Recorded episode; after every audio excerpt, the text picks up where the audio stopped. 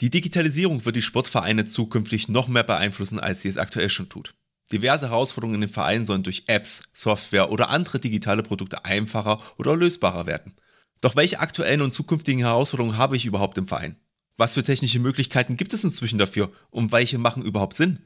Alles zusammengefasst, wie sieht ein idealer digitaler Sportverein in Zukunft aus? Die Antwort gibt es nach dem Intro.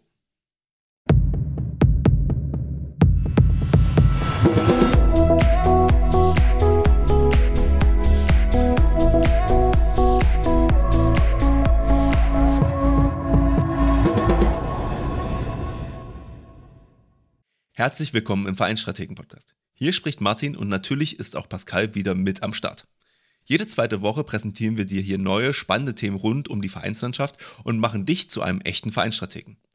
Heute wollen wir uns einmal mit der Frage auseinandersetzen, wie eigentlich der digitale Sportverein der Zukunft aussehen könnte.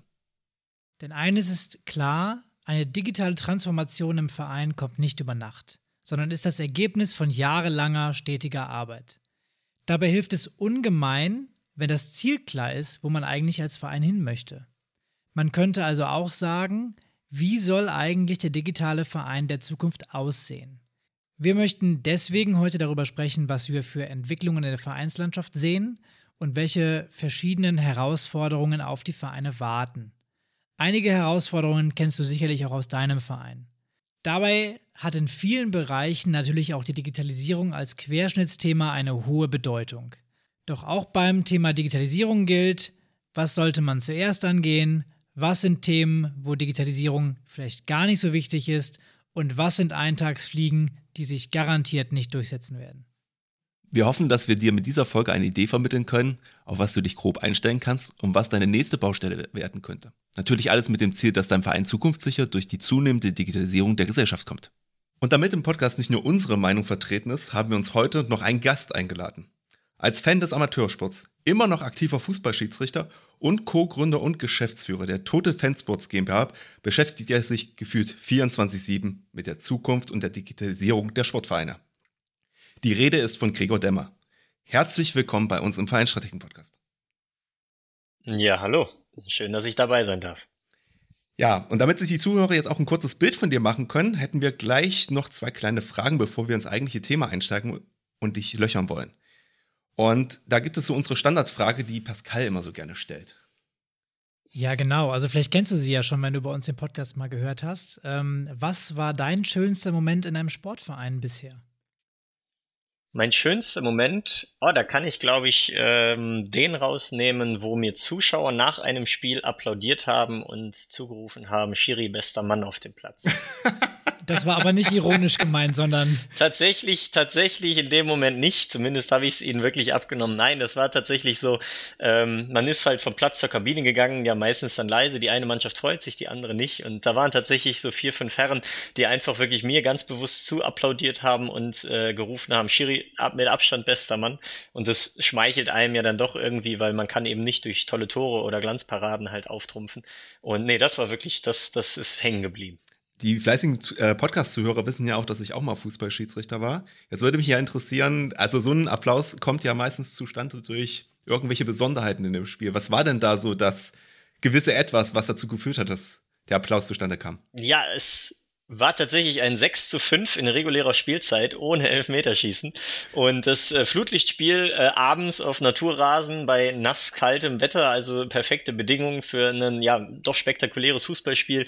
Und es waren einfach zwei Elfmeter äh, dabei und äh, es sind, glaube ich, in 15 Minuten sieben Tore gefallen. Die beiden Torhüter wussten nicht, wie ihnen geschieht, die Abwehrreihen auch nicht. Aber es war halt einfach, es war einfach sportlich gut. Also beide Mannschaften haben halt einfach hin und her und nach vorne gespielt und es wurde nicht irgendwie ähm, Zeit geschunden, sondern es wurde einfach einfach Fußball gespielt und das hat einfach Spaß gemacht und es war auch jetzt überhaupt nicht so, dass es für mich irgendwie eklig anstrengend wurde, sondern es war einfach ein schönes Fußballspiel, was dann tatsächlich auch 300 Leute gesehen haben. Das war äh, extrem gut besucht an dem Abend und es hat einfach Spaß gemacht und ja, dementsprechend glaube ich, äh, das wussten irgendwie dann diese vier, fünf Herren dann auch zu honorieren, dass das nicht so ohne weiteres einfach funktioniert.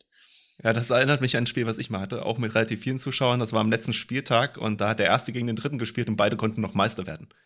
Ähm, hm. Es ist 4-3 damals ausgegangen. Und die, äh, also gewonnen hat der Erste, muss man sagen.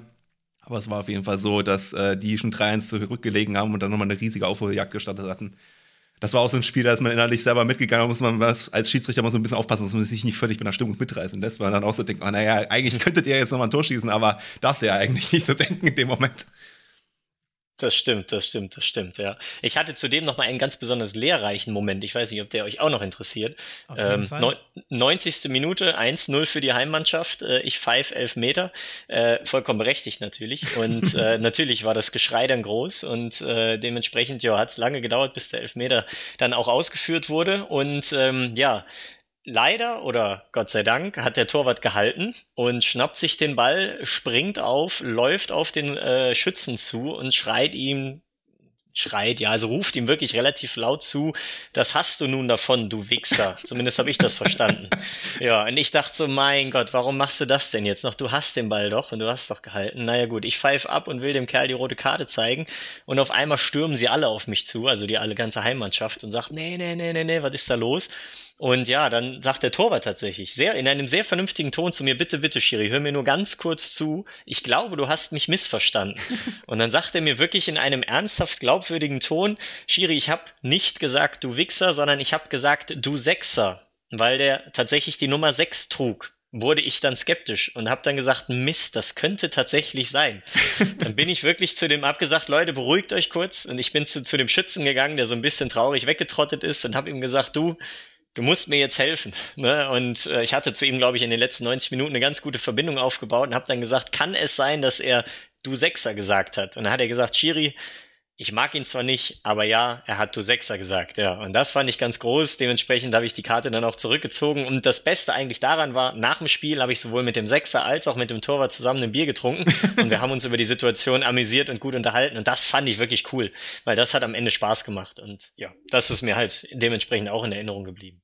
Großartig. Solche Geschichten schreibt der Sport. Das ist immerhin auch Fair Play. Also man hätte sagen können. Definitiv. Äh, habe ich auch besonders hervorgehoben. Er, hätte er ja auch ausnutzen können dann definitiv. Das habe ich auch hervorgehoben. Dafür gibt's ja auch im äh, DFB-Spielbericht die besondere, äh, das besondere Formularfeld hier, äh, besonders faires Verhalten. Das stimmt. Das kenne ich auch noch. ja. Genau. Ist es denn so, dass du deswegen auch zum Sport gekommen bist? Ähm, oder gab es da einen anderen Grund? Wie ist das passiert? Ähm, also Sport habe ich immer schon gern gemacht, aber dann mehr so im, im privaten Bereich und im Freundeskreis. Ähm, so Vereinssport war jetzt in meiner Jugend bei meinen Eltern nicht so hoch im Kurs. Deshalb, ja, man war so ein bisschen dabei, aber nie so richtig tief drin. Ähm, aber als ich dann ähm, nach Trier zum Studium gegangen bin, äh, haben mal zwei Kollegen, die von mir, ähm, die gekickt haben, ähm, die von mir irgendwie eine hohe Meinung hatten, haben gesagt, boah, Gregor, du wärst vom Charakter her der perfekte Schiedsrichter. Und äh, irgendwie habe ich gesagt, ja, irgendwie, irgendwie könnte ich mir das gut vorstellen und bin dann quasi von der Universität der Trier aus über die Straßenseite, über die Straße gegangen auf die andere Straßenseite zum FSV Trier Tarforst, meinem ja bis heute ähm, äh, gebliebenen Heimatverein und habe die einfach mal gefragt, hey, könntet ihr noch einen Schiri gebrauchen? Und ihr wisst es hm, wahrscheinlich ja. selber, Schiris sind gern gesehene Leute oder äh, neue, neue Schiedsrichter. Und äh, ja, dementsprechend haben sie mich mit offenen Armen empfangen und so bin ich dann auch quasi über die Schiedsrichterei sehr tief in den Verein dann reingekommen und äh, wurde dann so von Jahr zu Jahr immer so ein bisschen mehr eingebunden und äh, habe einen guten Draht, glaube ich, zu allen Funktionären. Und äh, ich kicke ab und zu mal bei der alten Herren mit oder bei der E35, wo dann auch der ein oder andere Funktionär unterwegs ist, mit dem man dann beim Bierchen sich unterhalten kann. Ja, und so bin ich dann halt gerade bei meinem Verein tiefer reingekommen und über die Schiedsrichterei natürlich dann auch ähm, bei verschiedenen Vereinen unterwegs gewesen. So, jetzt haben wir dich ja nicht nur als Schiedsrichter vorgestellt, sondern auch noch als Gründer einer Total Fansports GmbH. Erzähl uns doch kurz, was steht hinter Total Fansports? Ja, hinter Total Fansport steht ein Team von ja inzwischen über 30 Leuten, ähm, was sich auf die Fahnen geschrieben hat, äh, den äh, ja, Vereins- und äh, Amateursport zu digitalisieren und zwar ernsthaft und nachhaltig. Das ist uns ganz wichtig. Ähm, warum sind wir jetzt schon über 30 Leute? Ganz kurz zu unserer Story. Wir waren eigentlich schon äh, lange Zeit in dem Betrieb von Online-Plattformen, vor allem im touristischen Bereich unterwegs. Und ja, wie ihr euch denken könnt, da wurde uns dann Anfang 2020 der Teppich unter den Füßen weggezogen.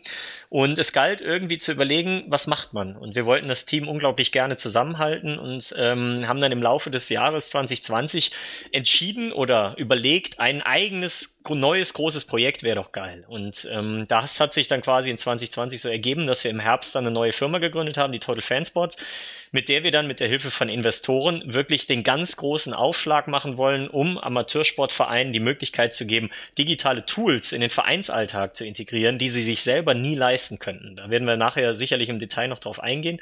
Aber das ist quasi die Idee hinter Total Fansports, mit der wir dann gestartet sind im Oktober 20 und mit der wir jetzt äh, quasi ja den Markt ein bisschen aufrollen wollen. Ja, perfekt. Dann haben wir dich ja jetzt kennengelernt, beziehungsweise auch unsere Zuhörenden haben dich jetzt erstmal kennengelernt, einmal von deiner sportlichen und einmal von deiner Business-Seite. Wir haben ja gesagt, wir sprechen heute mal über den, naja, digitalen Sportverein der Zukunft und skizzieren mal eins, zwei Szenarien. Dann lass uns doch auch mal in das Thema Zukunftsaussichten für Vereine einsteigen. Also bei uns im Podcast haben wir ja schon über ein paar Trends auch gesprochen, ähm, die für eine erfolgreiche Zukunft von Sportvereinen wichtig sein können und sicherlich auch sein werden. Wenn wir von sogenannten Megatrends sprechen, dann sind das ja die bekannten Schlagwörter, die einfach rumgeistern.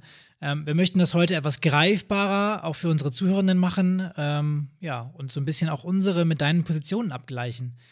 Ich habe mal gleich zum Einstieg eine Liste vorbereitet mit ein paar Vereinsthemen, die wir jetzt mal so aus unserer Sicht so als die wichtigsten Trends identifiziert haben. So quasi als kleine Zusammenfassung, damit unsere Zuhörenden, die keine Zukunftsforscher sind, auch nochmal abgeholt werden. Da wäre auf der einen Seite der gesellschaftliche Wandel. Die Gesellschaft insgesamt wird älter, das Angebot der Vereine muss sich also auch daran anpassen. Dann das Sporttreiben und die Anforderungen der Mitglieder im Allgemeinen. Ähm, es beginnt so ein bisschen eine Veränderung einzusetzen. Vom Wettkampfsport und vom Leistungsgedanken her gibt es eher den Wandel hin zu flexiblen Angeboten und zu Gesundheitsthemen. Gleichzeitig gibt es den Wettkampfgedanken noch, dann aber eher in Form von Events beziehungsweise einer gewissen Eventisierung von sportlichen Ereignissen. Also sowas wie Hindernisläufen mit der Gruppe oder Städteläufe in Metropolen, die man irgendwie nutzt, um gleich einen Städtetrip mit ranzuhängen.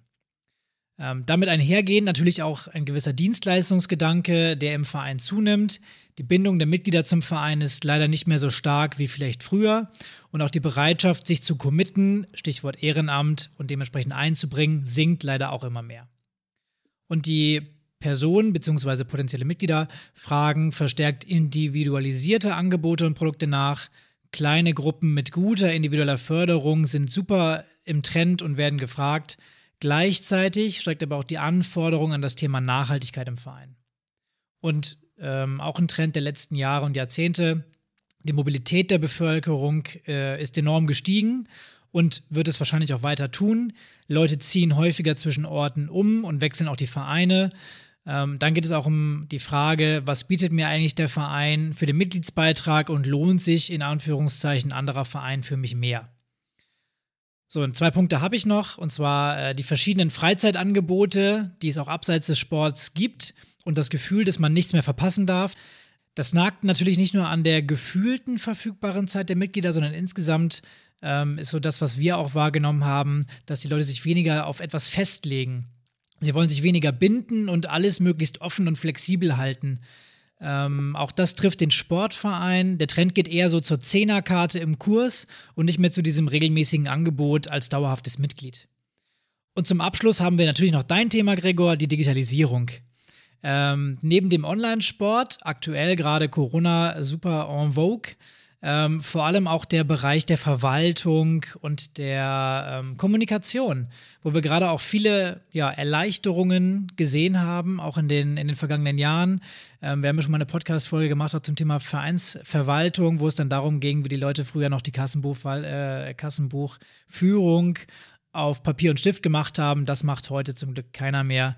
Ähm, da ist also einiges passiert. So, waren jetzt viele Punkte, Pascal.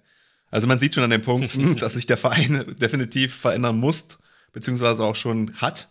Ähm, und natürlich entwickeln sich diese Trends natürlich trotzdem weiter. Und ähm, Gregor, jetzt bist du natürlich hier gefragt als Fachmann, ähm, wenn du jetzt im Vorstand eines Vereins wärst, auf welchen dieser Megatrends, die Pascal jetzt genannt hat, würdest du dich zuerst fokussieren? Warum? Und vielleicht haben wir auch was vergessen. Und ich weiß, das war jetzt sehr viel, was Pascal gesagt hat, deswegen versuche ich die jetzt nochmal kurz zusammenzufassen. Also wir hatten einmal den gesellschaftlichen Wandel, wir hatten das veränderte Sporttreiben, den zunehmenden Dienstleistungsgedanken, das Streben nach Individualisierung, das Thema Nachhaltigkeit, das Thema Mobilität, das Thema Digitalisierung und das Thema Zeitmangel. Also mega viel. Ja. Genau, mega viel. Jetzt kommt die Antwort, die äh, kein Podcaster oder kein Interviewer gerne hört. Äh, und zwar ja keins von dem, weil man kann das, glaube ich, so pauschal nicht beantworten.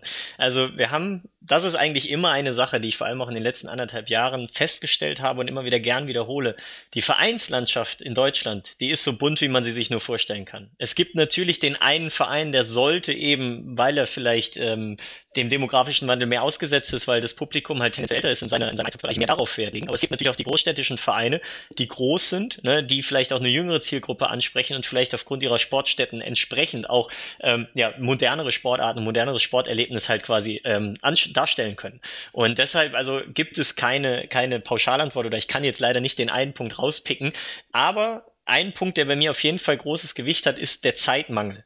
Weil der Zeitmangel geht bei mir grundsätzlich mit Engagement oder überhaupt mit potenziellem Engagement einher. Und das ist so eine Sache, es den Menschen leichter zu machen, überhaupt am Verein teilzuhaben, teilzunehmen.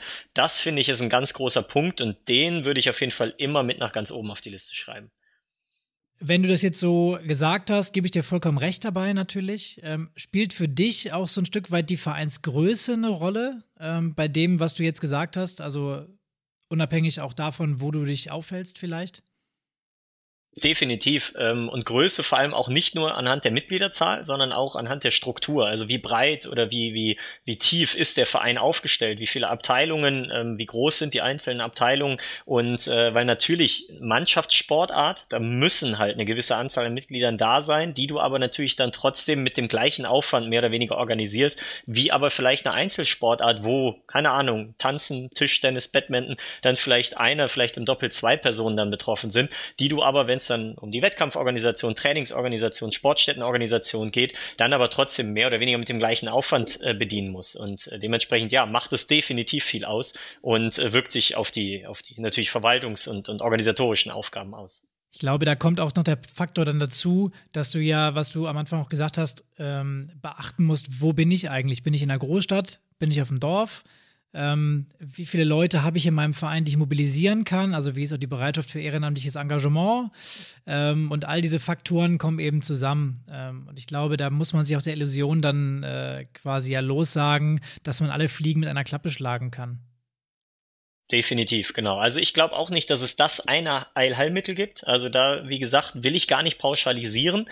Ähm, es gibt die vergleichbaren Probleme, die sich aber dann in der konkreten Ausgestaltung dann doch voneinander, voneinander unterscheiden. Weil ihr habt das Stichwort Mobilität angesprochen. Ne? Man hat halt einfach auf dem Land viel mehr Leute, die dann mit dem Auto unterwegs sind, weitere Strecken zurücklegen können, äh, flexibler sind als in der Stadt. In der Stadt, klar, dann sind die vielleicht mit Bus und Bahn relativ zügig und auch dennoch relativ flexibel, aber gerade dazwischen, ne, so im Speckgürtel einer Großstadt, so da fängt es dann schon an, so ein bisschen kritisch zu werden. Und da ist dann die Frage, wen spreche ich genau an als Verein? Die Jungen, die vielleicht nicht Auto fahren können, aber Bus und Bahn, oder eher die Älteren, die halt tendenziell Auto fahren können, ähm, die aber vielleicht aufgrund der großstädtischen Prägung halt dann doch auch eher mit den Öffis unterwegs sind. Also ganz, ganz unterschiedliche Maßnahmen. Und was man da in meinen Augen unterm Strich halt draus machen muss, ist, man muss die Leute im Verein, die Entscheider, die die, die Idee haben, die Antreiber, die die Impulse geben, mit mit bestmöglich ausstatten, dass sie die Ideen, die sie haben, bestmöglich umsetzen können. Und mit bestmöglich meine ich, da gibt es immer diese drei Schlagworte, die wir nutzen, Zeit, Geld und Nerven. Ne? Dass sie halt Zeit sparen, Zeiteffizienz agieren können, dass sie ja Geld oder kosteneffizient agieren können, dass Geld keine in Anführungszeichen so große Rolle spielt, dass es irgendwie zum großen Hemmschuh wird, um natürlich Nerven, Nerven steht ein bisschen stellvertretend für die Motivation der Leute, dass man halt einfach sagt, dass die Leute nicht sagen, abends total K.O. auf der Couch sitzen und sagen, boah, warum tue ich mir das eigentlich an, sondern andersrum, dass es Spaß macht, dass sie Freude daran haben.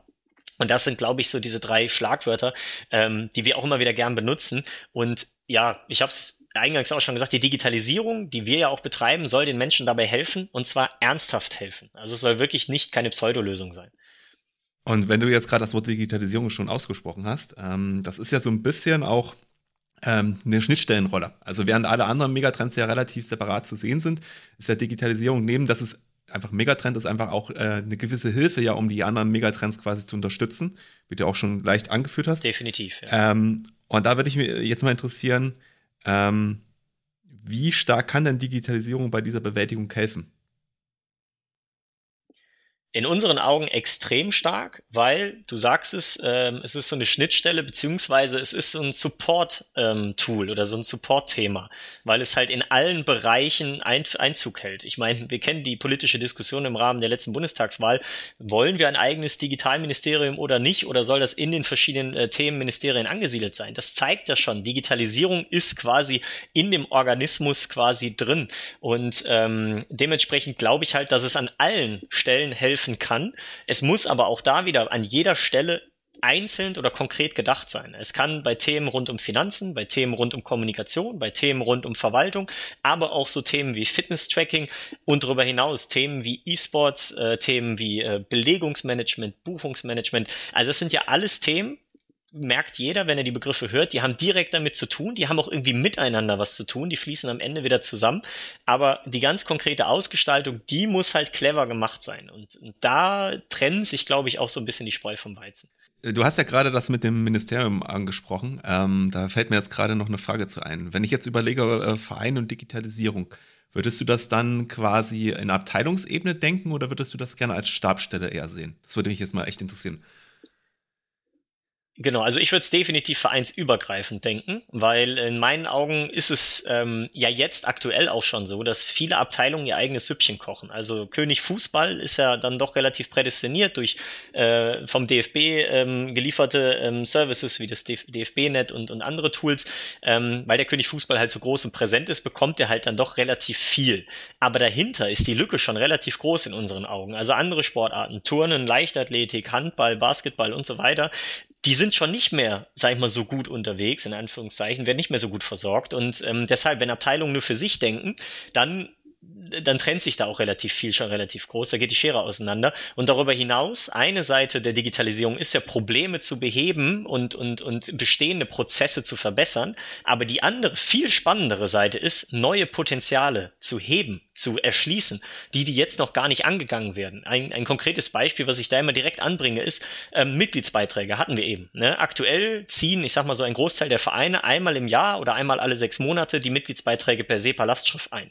Wie cool wäre es denn, wenn ein Verein einfach monatliche, monatlich kündbare Abos anbieten könnte, die etwas teurer sind und wenn sich jemand etwas länger bindet, etwas günstiger, vielleicht dann tatsächlich auch noch mit Kreditkarte zahlen kann, vielleicht auch mit PayPal und darüber hinaus vielleicht sein Abo sogar zwischendurch variieren kann. Du hast eben von der 10 Karte gesprochen, dass er vielleicht so ein Mittelding machen kann. Also diese Flexibilität, der Megatrend, der ja auch einer von denen angesprochen war, den ihr eben meintet, dass das halt quasi auch, dass da auch Rechnung getragen wird. Und dieses Potenzial, da denkt, glaube ich, ein Vereinsverwalter gar nicht drüber nach, weil der nur Arbeit sieht. Der sieht nur, oh Gott, oh Gott, wie soll ich das denn alles machen? Und ja, dementsprechend kommt das überhaupt gar nicht zu tragen. Bin da auf jeden Fall bei dir, wenn du sagst, wir müssen äh, ja vereinsübergreifend denken. Und ich habe da jetzt so ein bisschen auch die Kritik vielleicht rausgehört ähm, an den Verbänden. Ähm, du hast jetzt gesagt, die Verbände abseits des Fußballs unterstützen die Vereine auch nicht. Und ähm, das ist tatsächlich auch ja, so ein bisschen meine Wahrnehmung, ohne jetzt eine pauschale Kritik zu üben, aber die Verbände sind sehr neutral aus meiner Sicht. Also wir haben auf der einen Seite natürlich kommerzielle Anbieter, wie ihr es ja auch seid, ähm, die ein Angebot zusammenschustern und auf der anderen Seite haben wir die Vereine, die dieses Angebot nutzen sollen. Ähm, die Verbände sind da sehr neutral und ähm, dadurch, dass der Markt schwer zu überblicken ist, werden auch keine Empfehlungen rausgegeben. Manchmal das Gefühl, die Leute beschäftigen sich gar nicht mit so digitalen Lösungen in den Verbänden. Ähm, und, und, haben selber keine Ahnung. Ähm, wie gesagt, tut mir jetzt leid, wenn ich dem einmal dann auf den, auf den Schlips trete damit. Aber ähm, die, die Verbände könnten theoretisch eine, könnten eine gute eine Rolle auch einnehmen als Multiplikatoren. Ja, definitiv. Also ich stelle mich dazu und, und stelle mich mit auf den Schlips. Ähm, das ist halt tatsächlich so eine Sache, die muss ich auch aus eigener Erfahrung sagen. Wir haben mit extrem vielen Verbänden jetzt gesprochen und leider waren sehr, sehr, sehr wenige bis nahezu gar keine in irgendeiner Form interessiert oder auch, ich will auch sagen, jetzt ein bisschen provokant in der Lage, das ganze Thema wirklich zu greifen. Du hast gerade von der Rolle der Verbände gesprochen. Das ist in meinen Augen auch wirklich was, was in den letzten Jahrzehnten, sage ich mal, so ein bisschen vonstatten gegangen ist. Die Impulse, die früher von den Vereinen oder von besser gesagt den Menschen in den Vereinen ausgegangen sind, die haben sich natürlich in den Vereinen gefunden und die Vereine wiederum wurden zusammengefasst in dieser Verbandsorganisation. Das war aber mehr oder weniger ein Verwalten der bestehenden Impulse, der bestehenden Vereinszusammenkünfte. Und diese Rolle hat sich in meinen Augen verändert. Und zwar ist einfach der einzelne kleine Verein ist nicht mehr in der Lage, wirklicher Impulsgeber zu sein, weil wir eben diese Megatrends vor der Brust haben. Diese Megatrends, die ein kleiner Verein für sich genommen nicht mehr beantworten kann. Und deshalb geht diese Rolle einer höheren Ebene zu, die einfach in Anführungszeichen mehr Möglichkeiten hat oder haben sollte, rein theoretisch. Und da kommen natürlich die Verbände dann ganz, ganz schnell in den Sinn, aber die sehen diese Rolle, glaube ich, nicht bei sich oder sind nicht in der Lage, diese Rolle anzunehmen. Und das ist ein großes Problem, glaube ich. Äh, es gibt punktuell Verbände, ich will auch nicht wieder alle über einen Kamm scheren, aber der, der Großteil der Verbände, die ich kennengelernt habe, die sehen sich nicht in der Rolle als Impulsgeber, als Gestalter, der dann wiederum an die Vereine etwas zurückgibt im Umkehrschluss. Die Verbände sagen ja immer, nee, nee, die Vereine, ne, die müssen ja irgendwie uns was anbieten oder ja, uns was abnehmen, wenn wir dann quasi irgendwie auf deren Impuls hin etwas umsetzen. Das passt jetzt gerade super. Ähm, ich hatte gestern noch äh, ein Telefonat mit äh, Kollegen aus der Vereinsberatung äh, und zwar aus der Region Schweiz-Österreich. Ähm, da ist es zum Beispiel in den Verbänden ganz anders, wurde mir berichtet, da wird zentral eine Lösung für die Vereine entwickelt die dann über alle Vereine äh, gestützt wird. Also da gibt es keinen privaten Anbieter, der das quasi erledigen muss, sondern die haben wirklich Leute beauftragt, die das machen und die dann auf die Bedürfnisse der Vereine quasi das anpassen und äh, optimieren. Also ich sag mal, ein ganz anderer Ansatz, als wir ihn in Sportdeutschland aktuell haben, aus meiner Sicht. Ja, also ich finde ihn total intuitiv. Ne? Also ich muss auch sagen, genau das ist doch das, was, was man braucht. Und gerade der Punkt, vereinsübergreifend, wir hatten es eben, ähm, wenn ein DFB auf die Idee kommt, oder er hat ja mit seinem DFB-Net eigentlich auch ein sehr mächtiges Tool rausgegeben und mit den, mit den angeschlossenen Systemen, aber es ist halt nur Fußball. Was ich nicht verstehe, ist, warum der Fußball sich nicht öffnet und, und sagt, komm, wir geben das quasi so raus, dass, dass wir es wirklich bewusst, auch proaktiv innerhalb der gesamten Vereine kommunizieren, um, ich will nicht sagen, der Ritter auf dem weißen Schimmel zu sein, aber schon zu sagen, komm, hey, hier, ne, ohne Fußball läuft halt im Verein nichts, deshalb macht mehr Fußball, weil wir liefern euch auch die Systeme. Aber nein, das wird halt klar abgetrennt, ne, und auf einmal sagt man, okay, hier, für Fußballabteilung läuft das, hier Spielerpassnummer und so weiter, ist alles quasi im DFB-Format, aber was der Rest des Vereins macht, das interessiert mich nicht. Und deshalb, ich finde dieses vereinsübergreifende, das ist absolut zeitgemäß auch, das hatten wir ja eben, äh, dieser, dieser Megatrend, ähm, Fluktuation, Individualität, äh, Flexibilität und so weiter, dem muss ein Verein ja Rechnung tragen. Was ist, wenn ich einfach gerade mal ein Jahr lang, ähm, keine Ahnung, Lust habe auf Zumba und dann habe ich ein Jahr lang Lust auf Aerobic ne, und will zwischen den Abteilungen oder hin und her springen ne, und, und will irgendwie dieses, dieses Dienstleister-Dasein äh, der Vereine, das ja auch quasi immer mehr und mehr Einzug hält, dass das einfach auch viel mehr wahrgenommen wird, der Vereine, und das auch dargestellt werden kann. Da eine kleine Anekdote vielleicht bei, bei uns, äh, wo du gerade sagst, Abteilungswechsel. Also wir reden hier nicht von zwischen zwei Vereinen wechseln, sondern einfach nur zwischen zwei Abteilungen. Mein Kind genau, möchte Karate genau. und Tennis spielen. Spielt aktuell Tennis, möchte noch Karate machen. Da war es bei uns tatsächlich ähm, so, dass da ein ganz frischer neuer Mitgliedsantrag ausgefüllt werden musste, wo quasi angekreuzt wird, ja, ich bin schon Mitglied, alle Daten trotzdem nochmal rein und ich möchte jetzt auch Karate machen. Ja, also ja, das, das haben wir dann ein bisschen Herrlich. vereinfacht am Ende, weil es einfach viel zu viel Papier war. Ja, herrlich. Und dieses Stichwort nochmal alle Daten reinzugeben, ist ja auch ein spannendes Thema. Was ist ein Key Asset, was jeder Verein eigentlich hegen und pflegen sollte, sein Goldschatz?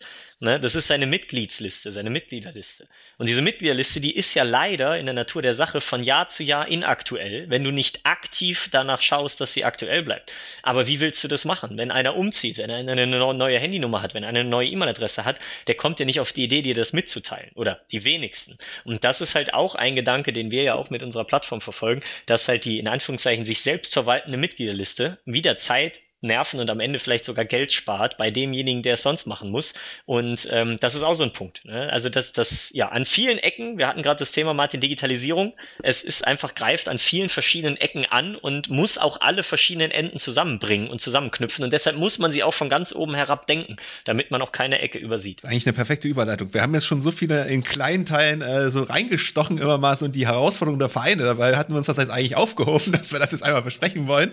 Ähm, wir versuchen das jetzt trotzdem mal also ich hoffe, das wird sich zu redundant vielleicht an einem anderen Punkt. Ich hoffe, wir haben jetzt alles noch äh, im Kopf, was wir schon gesagt haben. Auf jeden Fall, ich glaube, wir sind uns einig, dass es diverse Herausforderungen einfach für Vereine gibt.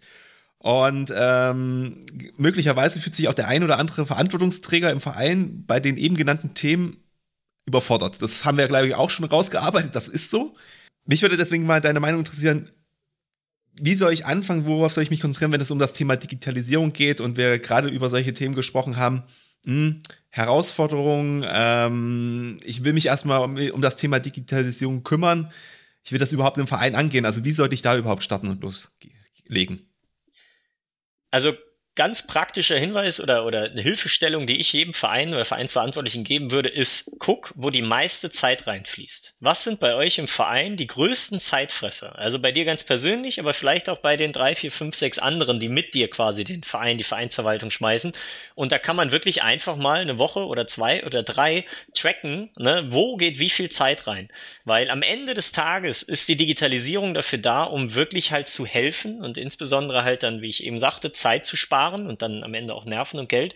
Und dieses Zeitsparen, dieses Zeitpotenzial, das einmal sichtbar zu machen. Und wenn man dann halt sagt, okay, bei mir geht, äh, ich kenne einen Geschäftsstellenleiter, der verbringt jede Woche 60 bis 90 Minuten damit, die Sportplätze zu belegen. Also zu sagen, wer trainiert wann wo. Weil dann mittwochs ein Pokalspiel reinkommt, weil dann die Uni noch einen, einen äh, Platz bekommt, weil da irgendwie außer der Reihe noch irgendwas ist und dann wird irgendwas umgelegt, dann wird das schön in Excel farbig alles markiert, dann wird ein Screenshot gemacht und wird per WhatsApp-Gruppe an die Übungsleiter und dann per WhatsApp WhatsApp von denen wiederum an die ganzen Spieler geschickt und die Rückfragen dazu gehen natürlich den gleichen Weg wieder zurück. Und das ist halt natürlich äh, zeitineffizient ohne Ende. Und wenn man da einfach mal Woche für Woche aufschreibt, okay, 90 Minuten gehen da rein, dann weiß ich nicht was, Mitgliedsbeiträge, ähm, wenn da Fragen aufkommen, ne, 45 Minuten, wenn dann irgendwie Fragen kommen zu, äh, weiß ich nicht was, Krankmeldung von Übungsleitern und so weiter und so fort. Und dass man mal eine schöne Liste macht, wo geht wie viel Zeit rein. Und eigentlich, wir hatten es ja eben gesagt, gibt es bei jedem Prozess die Möglichkeit, durch Digitalisierung irgendwie eine Ersparnis oder eine, eine Verbesserung herbeizuführen. Ja, ähm, man muss aber gucken, ich glaube genauso wie du sagst, man darf nicht digitalisieren um des Digitalisierungswillen. Also man darf jetzt nicht überlegen, äh, boah, ich brauche jetzt das tollste neue Projektmanagement-Tool, um meine Veranstaltung zu organisieren und am Ende kann das keiner anwenden. Ich habe nur die Hälfte der Leute äh, vielleicht überhaupt da drin, die das nutzen und mache die Arbeit doppelt. Ähm, also das ist, das Exakt. ist, äh, genau, das, ist genau das, was ja. du eben sagst. Also man muss sich, glaube ich, zuerst Gedanken machen, was können wir überhaupt digitalisieren? Beziehungsweise ähm, ja, wo, wo kann es überhaupt, also ich glaube, der, der, der Start ist viel trivialer. Wie du sagst, Aufgaben sammeln und dann überlegen, hilft mir Digitalisierung da, ja oder nein? Und dann erst weiter zu denken, welches Tool kann ich vielleicht benutzen und wie implementiere ich das in meinen Workflow? Wie optimiere ich quasi meinen Prozess weiter? Und das ist genau, genau richtig, weil äh, man muss sich auch vorstellen, andersrum, mich ruft irgendein äh, Vertreter oder Vertriebler von irgendeiner tollen Ver Vereinsverwaltungssoftware an und erzählt mir auf, wir können das und das und das und das und das. Das hört sich alles gut an. Aber es bringt mir ja nichts, weil ich das mache ich ja nicht beruflich und ich habe ja jetzt nicht äh, vier Wochen Zeit und 15 Meetings mit drei verschiedenen Le Abteilungsleitern, um das ganze Tool da zu integrieren. Nein, ich muss das nebenbei und Schritt für Schritt machen, genau wie du es beschreibst. Deshalb, wenn man, sage ich mal, dieses dieses Potenzial, Martin hat ja gefragt, wo fange ich an? Genau, Überblick verschaffen. Das ist in meinen Augen der erste Schritt in Richtung Digitalisierung, weil Digitalisierung, hast du schön gesagt, darf man nicht der Digitalisierung ähm, wegen machen, sondern muss es halt wirklich machen, um ein Problem zu lösen. Dafür muss ich die Probleme sichtbar machen. Und es kann ja schon sein, viele Vereine sagen ja auch, ja, wir haben äh, WhatsApp als Kommunikationstool eingeführt, damit geht alles schon mal wesentlich schneller. Da sind die Trainer schon mal sehr happy. Das ist ja schon mal ein guter Schritt. Ne? Also viele sehen das ja manchmal auch gar nicht dass es dann halt darüber hinaus noch weitergehen kann. Ne? Dass viele sagen, ja, wir sind von SEPA-Lastschriftmandaten, die wir früher unterschrieben haben und zur Bank gebracht haben, sind wir jetzt umgestiegen auf, äh, ich weiß nicht, vielleicht mit irgendeinem Online-Tool automatisches äh, Einziehen äh, auf Basis der Buchhaltungssoftware. Ist auch ein guter Schritt. Ne? Aber du musst dir vorher im Klaren sein, dass dir das wirklich hilft. Und da haben wir ja zum Beispiel auch bei uns auf der Plattform diesen modularen Ansatz gewählt. Sobald du auf der Plattform bist, hast du erstmal noch gar nichts und fängst dann erstmal an, dir das Modul, ein Modul freizuschalten und dich damit zu beschäftigen. Und dann kannst du dich peu à peu reinarbeiten arbeiten. Und ich denke, das muss der richtige Weg sein äh, oder ist der richtige Weg, ähm, weil, ja genau, ansonsten bist du super schnell wieder überfordert, wie Martin ja richtigerweise gesagt hat, weil Ehrenamtjobs sind heutzutage ja schon so komplex geworden, das ist ja schon fast gar kein Hobby mehr. Martin hat es gerade schon gesagt, ähm, Leute werden erschlagen von dem Job. Ähm, und ich glaube, wenn sie vor dem, vor dem Wort Digitalisierung als Megatrend stehen, dann ist der genauso erschlagend. Aber genauso, du hast es gerade eigentlich perfekt schon skizziert, dieser technologische Fortschritt, der geht ja an dem Verein nicht vorbei. Also äh, Leute, die nicht ganz auf den Kopf gefallen sind, und das gehe ich mir bei den meisten Leuten aus, die irgendwie im Vorstand landen, die, die nehmen das schon mit. Ähm, also das ist ja dieser schleichende Prozess und den geht es jetzt eben in die nächsten Jahre weiterzutragen und eben da auch zu gucken, welche neuen Trends gibt es am Markt, auch mit dem Wissen, dass Vereine vielleicht nicht die Early Adapter sind oder die First Mover ähm, und dann einfach schauen, ähm, was kann ich dafür für mich rausziehen und für mich dann Mehrwert generieren. Ja, du hast gerade auch das wunderbare Wort der Markt benutzt. Ne? Was gibt's am Markt? Wir sprechen ja auch schon über Vereine, als wären es Unternehmen. Ne? Und wären Vereinsverwalter und Vorsitzende, wären das Unternehmer. Man muss sich ja aber auch immer nur wieder vor Augen führen, das sind wie soll man sagen, ja komplette Durchschnittsbürger und, und, und Leute von, von A bis Z, ne? Also der Handwerker, der Bäcker, der Beamte, der Polizist und so weiter und so fort. Und das muss man sich auch vor Augen führen. Die haben manchmal tagtäglich gar nichts mit Digitalisierung am Hut. Und das ist in meinen Augen auch immer ganz wichtig. Also wir dürfen von den Vereinsvorsitzenden nicht erwarten, dass sie ein, ein Marktscreening machen, dass sie sich beraten lassen, dass sie irgendwelche Tools vergleichen und dann irgendwelche Performance-Tabellen oder so weiter und dann analysieren. Nein, normalerweise läuft es ja so ab, du sitzt in der Vorstandssitzung oder oder sitzt dann zusammen und sagst dann, ja, ich habe hier dieses Tool bei mir auf der Arbeit kennengelernt, könnten wir das nicht auch im Verein gebrauchen? Ne, das könnte uns die Arbeit doch erleichtern. Oder ich habe jetzt auf der Arbeit häufiger mal Excel benutzt, das kann ich doch auch in Excel machen, die Abrechnung hier. Ne? Also es ist ja das, dass halt, weil am Ende des Tages sitzen da ja Menschen und die Menschen bringen ihre Fähigkeiten ein. Ne? Und die, die und das ist keine Jurist, große juristische Person, die irgendwie einer großen Gewinnerzielungsabsicht hinterherjagt. Nein, es sind Menschen, die zusammenkommen, um Zeit zusammen zu verbringen, ihrer Leidenschaft nachzugehen. Und deshalb bringen sie auch das mit, was ihr Skillset hergibt. Und daran muss man sich, glaube ich, auch irgendwie so ein bisschen orientieren, dass man den Leuten eben nicht abverlangt, noch komplexer zu denken, den Verein quasi noch, das ist machen müssen sie ja buchhalterisch eh schon so machen, entgegen der ganzen Ämter, aber dass sie halt, sage ich mal, in allen anderen Bereichen viel freier aufarbeiten können, viel intuitiver aufarbeiten können und eben nicht so komplex denken müssen wie vielleicht ein Unternehmer. Aber selbst wenn, ihr habt ja den Vereinstrategen-Podcast, ihr kriegt auch alles mit, was ihr wissen müsst am Ende des Tages und könnt uns ja immer Fragen stellen. Also, das ist ja so ein bisschen die Idee, warum wir diesen Podcast gestartet haben, weil wir halt auch selber als studierte Sportmanager gemerkt haben und halt auch in Erfahrung halt äh, in den Verein, dass es halt immer komplexer wird und dass es für jemanden, der das eigentlich aus Hobby und Spaß macht, richtig, richtig schwierig ist, da hinterher zu bleiben. Gleichzeitig das Problem haben, dass die Verbände da halt, wie Gregor schon richtig gesagt hat, halt überhaupt nicht aufsatteln. Ähm, das heißt, es gibt einfach eine Informationslücke an der Stelle. Und dann passiert nämlich genau das, ähm, dass jeder hat so ein bisschen Information, weil er mal irgendwas auf der Arbeit oder im privaten Bereich im Studium genutzt hat und das bringt er dann im Verein ein und das sind dann alles kleine Insellösungen und die gehen dann in die Abteilung rein, dann geht ein Teil von dem Gesamtverein rein und am Ende kriegt man das Ding nicht mehr zusammengeschustert. Und ähm, deswegen ist es auch, also wir haben ja auch schon mal einen Podcast gekriegt, wir bauen ja ähm, zusammen mit Enjoy Your Bike nochmal einen neuen Verein auf. Das ist super geil, weil wir an der Stelle halt eine grüne Wiese haben und jetzt uns im Prinzip alle Prozesse einmal komplett durchüberlegen können wie wir die am Ende haben wollen und auch schon da gemerkt haben, dass es da auch Schwächen gibt, einfach aufgrund von externen Faktoren, die wir gar nicht beeinflussen können, wo wir gesagt haben, oh Gott, wie kann man denn das so undigitalisiert heute noch machen? Aber dazu sagen wir dann mal noch was in einer anderen Folge. Also freut euch da schon mal drauf, das, das kommt demnächst noch. Also du siehst schon, allein in der ersten knappen Stunde des Interviews haben wir über so viele Herausforderungen, die allein aus diesen diversen Megatrends resultieren, gesprochen und natürlich auch über mögliche Lösungen diskutiert. Und irgendwie ist die Zeit wie im Flug vergangen. So hatten wir das eigentlich ursprünglich nicht geplant, aber wir hoffen, dass du genauso gefesselt warst wie wir in dem Gespräch mit Gregor. Deswegen haben wir uns entschieden, dass wir das Interview jetzt auf zwei Podcast-Folgen verteilen. In der nächsten Folge, welche in zwei Wochen erscheinen wird, sprechen wir dann über beispielhafte Herausforderungen von Vereinen. Hierfür präsentieren Krieger und wir dir spannende Lösungsansätze und natürlich immer mit einem Fokus auf die Digitalisierung. Aber das soll es nicht gewesen sein. Zum Abschluss des Interviews wollen wir schauen, wie Vereine in zehn Jahren aussehen können. Du merkst schon, du solltest nächste Woche unbedingt wieder einschalten. Ja, der Martin macht das gerade so wie mit einer guten Serie. Das war nämlich unser Cliffhanger. Vielleicht nutzt du die Zeit und sprichst ja mal mit deinen Freunden oder auch Vereinsmitgliedern oder Vorstandsmitgliedern in der Zwischenzeit über das, was du diese Woche gehört hast.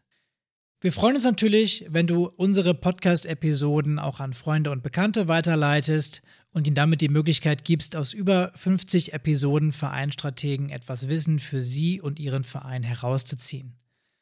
Und falls du zu Gregor und Total Fansport Kontakt aufnehmen möchtest, findest du alles dazu in den Show Notes.